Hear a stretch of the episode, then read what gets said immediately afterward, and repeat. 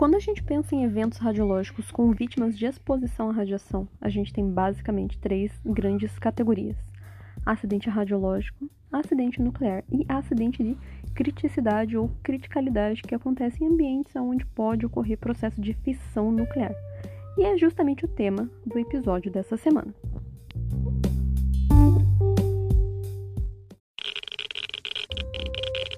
Radiation detected.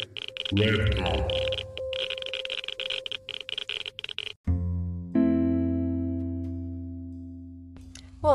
Olá, meus irradiados! Como vocês estão? Aqui quem fala é a Paola e no episódio de hoje nós vamos falar a respeito de acidentes de criticidade ou criticalidade, como vocês preferirem chamar.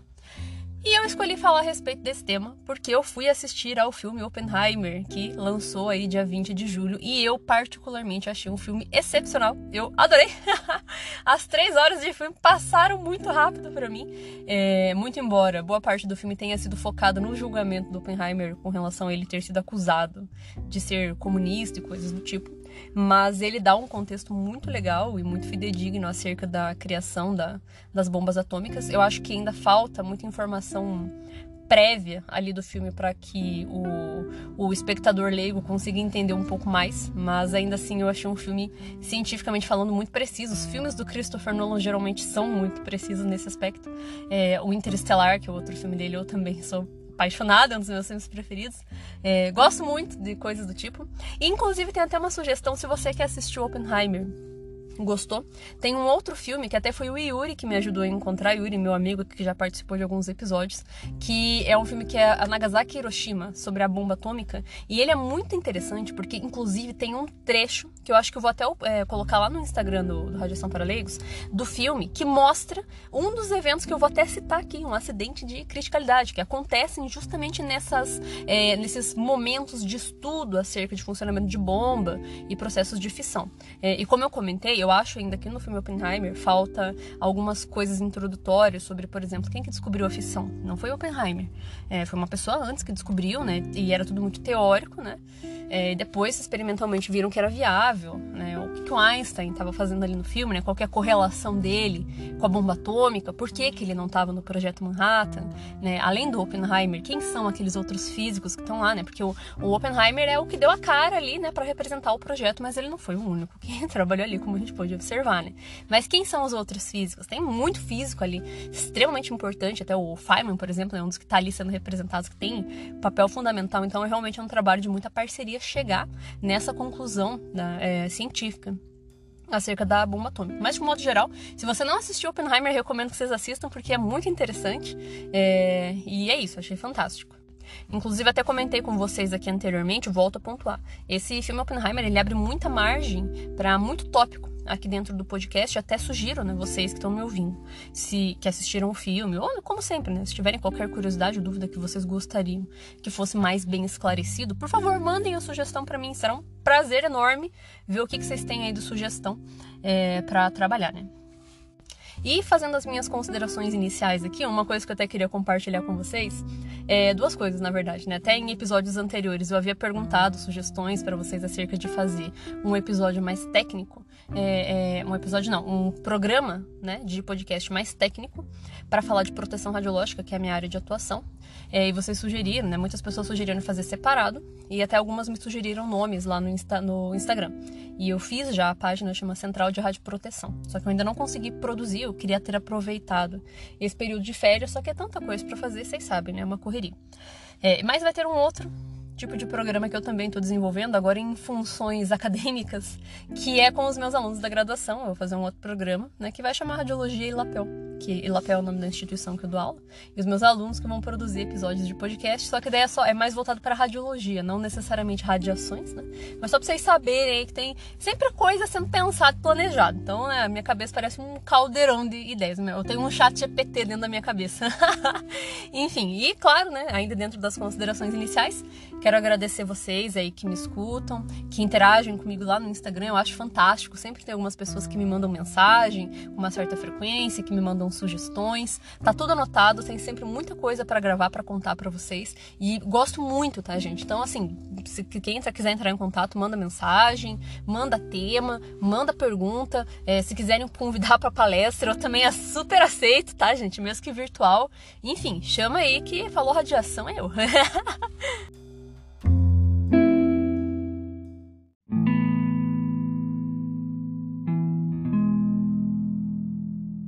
Mas então tá, o que, que é exatamente um acidente de criticidade ou criticalidade? Né? Porque desse nome. Esses eventos acontecem quando a gente tem situações aonde se trabalha com fissão nuclear. A fissão nuclear é o mecanismo físico ao qual a gente vai ter o funcionamento de bomba atômica ou então de reator nuclear. Fissão nuclear é quando você quebra o átomo de um elemento pesado no meio e essa quebra vai resultar na liberação de energia.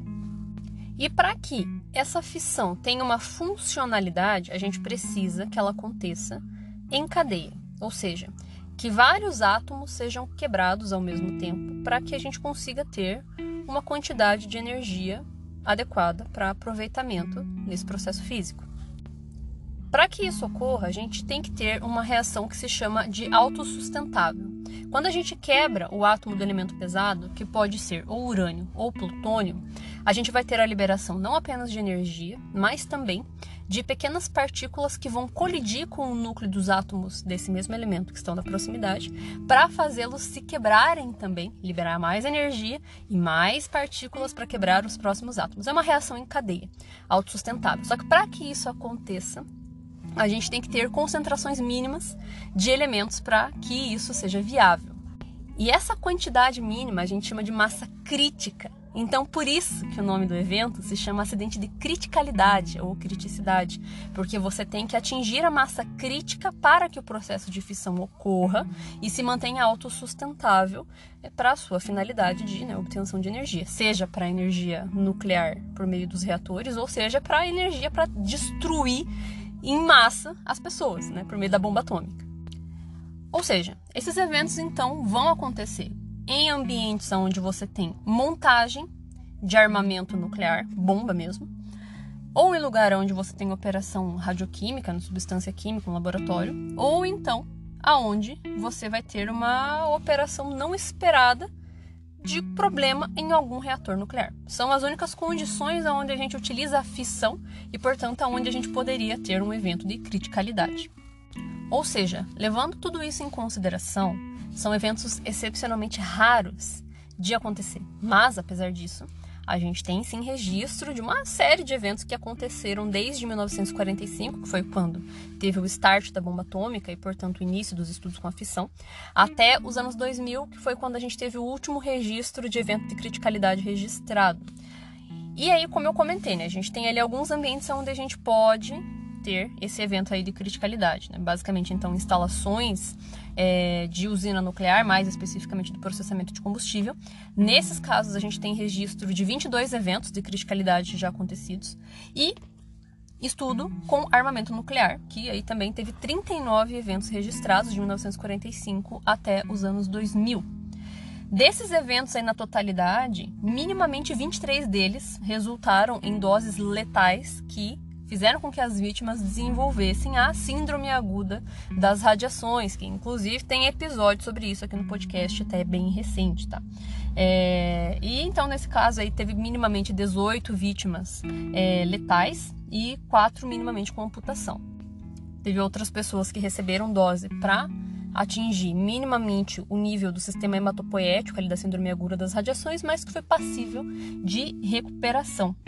Só que o problema desse tipo de evento é que ele tem algumas características com relação à parte biológica, né, radiobiológica do organismo muito, muito peculiares, por assim dizer.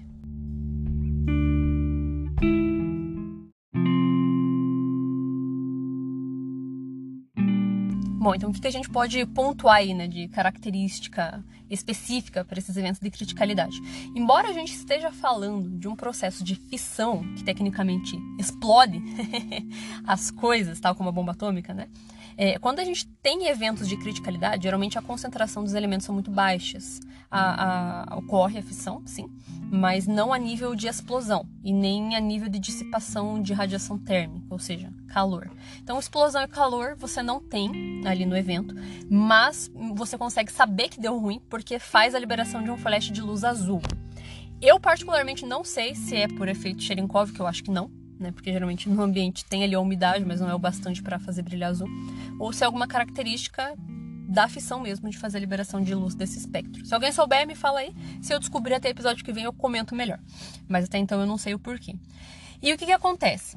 É, o tipo de radiação e a dose de radiação que é liberado nesse processo é muito variável. E principalmente a dose que a pessoa recebe. Por quê? A dose que o corpo humano vai receber de radiação vai ter relação com o tipo de radiação, porque cada radiação interage com o organismo de um modo distinto.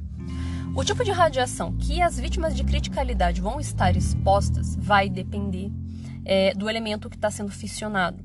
Mas normalmente é radiação gama e radiação de nêutron. E aí a gente já tem o samba do crioulo doido no aspecto de radiobiologia e dosimetria. Por quê? Indo para a parte de radiobiologia. É, cada tipo de radiação interage com o organismo de um modo distinto, entrega a sua energia de um modo distinto. O nêutron é muito desgraçado, porque ele é muito lesivo. Por ele não ter carga elétrica, tal como o nome sugere, é, ele vara o organismo muito facilmente, então ele penetra bastante. E ele colide né, mais facilmente com os núcleos. E ele entrega muita energia, por ser uma partícula, ele tem massa. Inclusive é o nêutron, que é a partícula liberada, que faz com que a reação de fissão seja autossustentável. Então é natural que vá ter dissipação de nêutron aos montes ali, que vai né, passar ali pelo organismo. Então, falando desse aspecto de radiobiologia, é muito complicado, né? Os efeitos relacionados à parte do nêutron.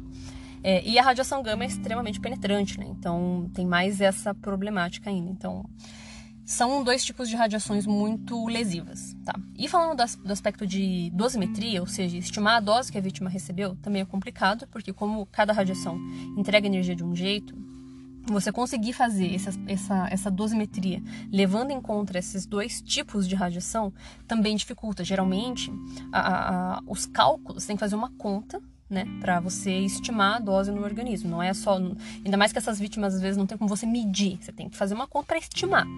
Só que geralmente a conta que é feita, levando isso em consideração, nunca bate com o efeito biológico que a pessoa está apresentando. Geralmente a dose da dosimetria é menor, é, não condiz porque os efeitos são muito mais graves do que o que a dose poderia estar tá sugerindo, por assim dizer, a dose calculada. Além disso, o nêutron, é, é, ele também, como eu falei, ele é muito desgraçado nesse aspecto de radiobiologia. O que acontece, né? Fisicamente, ele tem um tipo de interação que a gente chama de ativação nuclear ou ativação neutrônica, que é o que? Ele pode desestabilizar o núcleo do elemento químico que compõe a matéria que ele está passando e induzir a esse elemento ficar radioativo. Ou seja, por onde o nêutron passa, ele pode fazer com que aquele objeto por onde ele passou fique radioativo ele ativa, né? Ele desestabiliza o núcleo como radioatividade. É desestabilização nuclear. Ele consegue fazer isso. Então ele induz radioatividade. E isso pode acontecer no corpo humano, a depender do elemento químico pelo qual o nêutron interage, entende? Então, além disso, mais ainda deixar a pessoa radioativa por ativação neutrônica. É um negócio bizarro, gente, muito louco. Então, assim, né? Dado tudo isso que eu estou descrevendo para vocês, é muito evidente que condição de acidente de criticalidade você vai ter indução de síndrome aguda das radiações, não tem como. A não ser que você esteja mais afastado. Se você tiver a menos de 3 metros de proximidade, como a radiação decai com o inverso do quadrado da distância, se você tiver a menos de 3 metros, um abraço.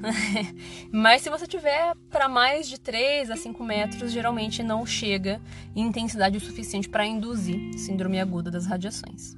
E vale pontuar aqui também que as vítimas, né, nesses tipos de eventos, geralmente têm consciência do que, que acontece e, em virtude da dose, elas morrem muito rápido. Então, a gente não sabe, é, cientificamente falando mesmo, né, o que, que acontece a longo prazo para uma pessoa que esteve num evento de criticalidade, porque geralmente a dose é tão grande que ela vai desenvolver a reação aguda e vai morrer poucos dias depois. E o mais triste de tudo é que ela geralmente morre e ela está consciente e sabe o porquê que vai morrer. É, como eu comentei, nesses eventos acontecem em situações de ou de pesquisa ou de usina. Quem está ali sabe o risco que tem. Então, quando acontece, já, já sabe. Não, não tem, ela tem consciência. Então, por mais que o atendimento seja rápido, é um tipo de evento muito intenso que né, não costuma ser viável de recuperação. Vai depender da distância, porque tem relação com a dose.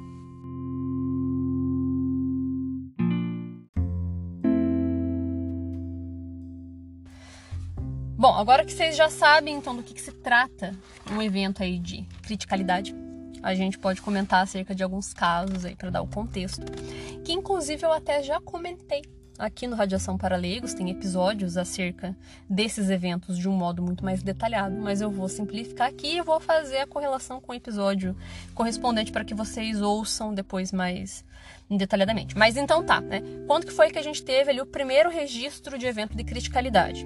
1945 tá? Que foi justamente com o início do projeto Manhattan, que é perfeitamente ilustrado lá no filme do Oppenheimer. O que acontece? Nesse projeto Manhattan era um projeto feito para desenvolvimento de armamento nuclear e que tinha vários físicos lá que faziam parte.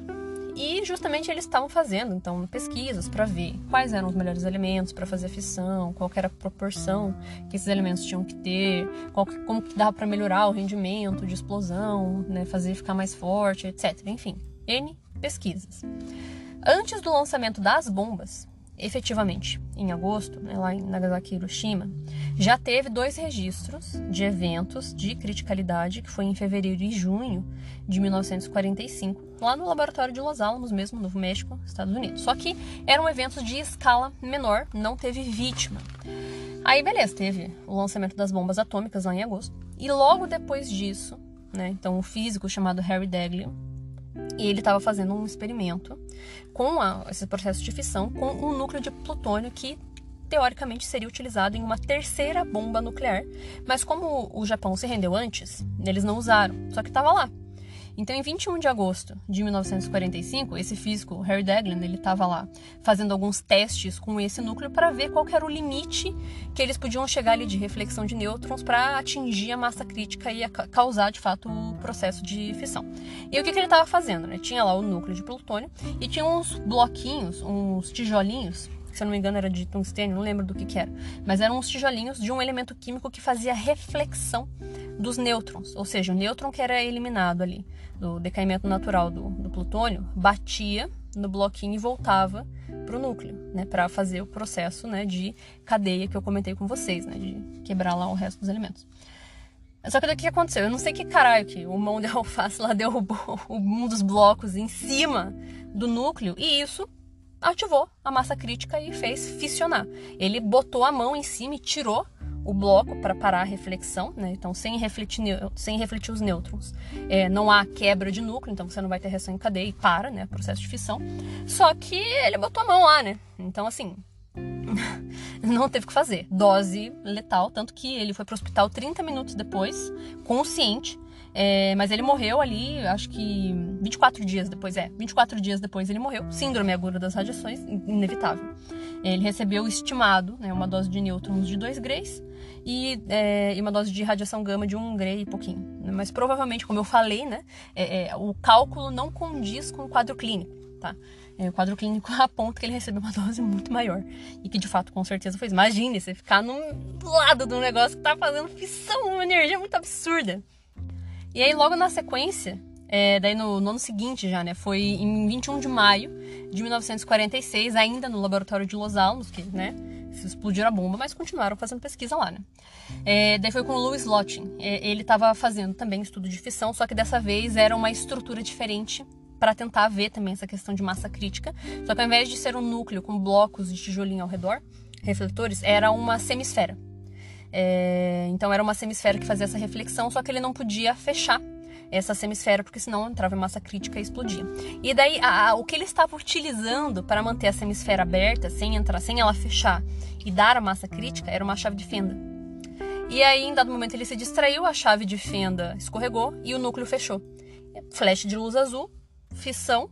Ele tirou, né? Ele conseguiu fazer o negócio sair ali, né? Ele botou a chave ali, mas aí não teve jeito, né? Já entrou, já deu massa crítica ali, né? Fez a fissãozinha, liberou energia e não só ele, mas outras sete pessoas que estavam na sala também foram expostas, só que como ele estava do ladinho, ele foi quem recebeu ali a, a dose letal. Ele morreu nove dias depois, tá? Então, recebeu uma dose de 15 a 21 graus, então, é realmente letal.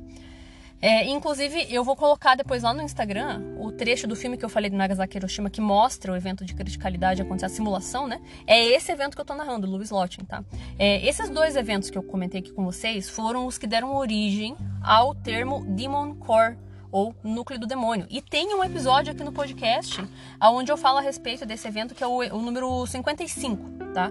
De Moncor. Lá eu explico né, mais detalhadamente, mas foi daí que teve a origem desse termo, então o núcleo do demônio, né? Que eles falam, é, até chamam, né? Que é brincar com a cauda do dragão, alguma coisa assim, né? Fazer esses testes de fissão, que, né, pelo amor de Deus também, né? O cara fazer um negócio com uma chave de fenda, é, ideia, né? Enfim.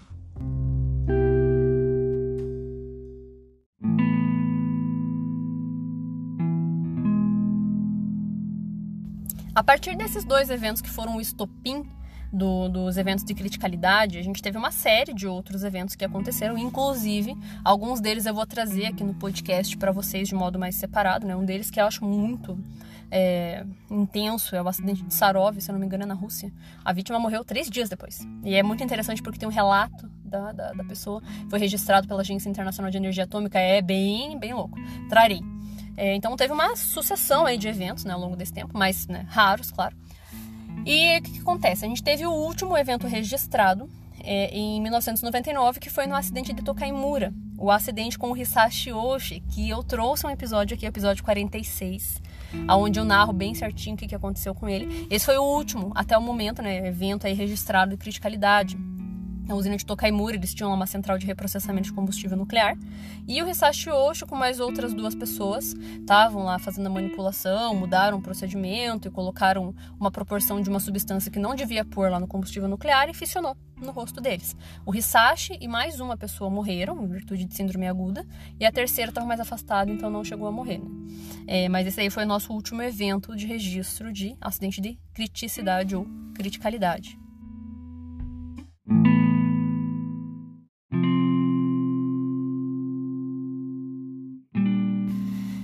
Muito bem, meus irradiados. Eu espero que vocês tenham gostado desse episódio, que vocês tenham achado interessante, que tenha ficado claro.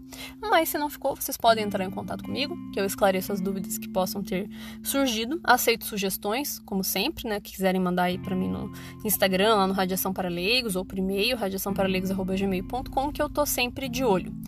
Muito obrigado pela audiência de vocês e nos vemos, ou melhor, nos ouvimos no próximo episódio. Até lá!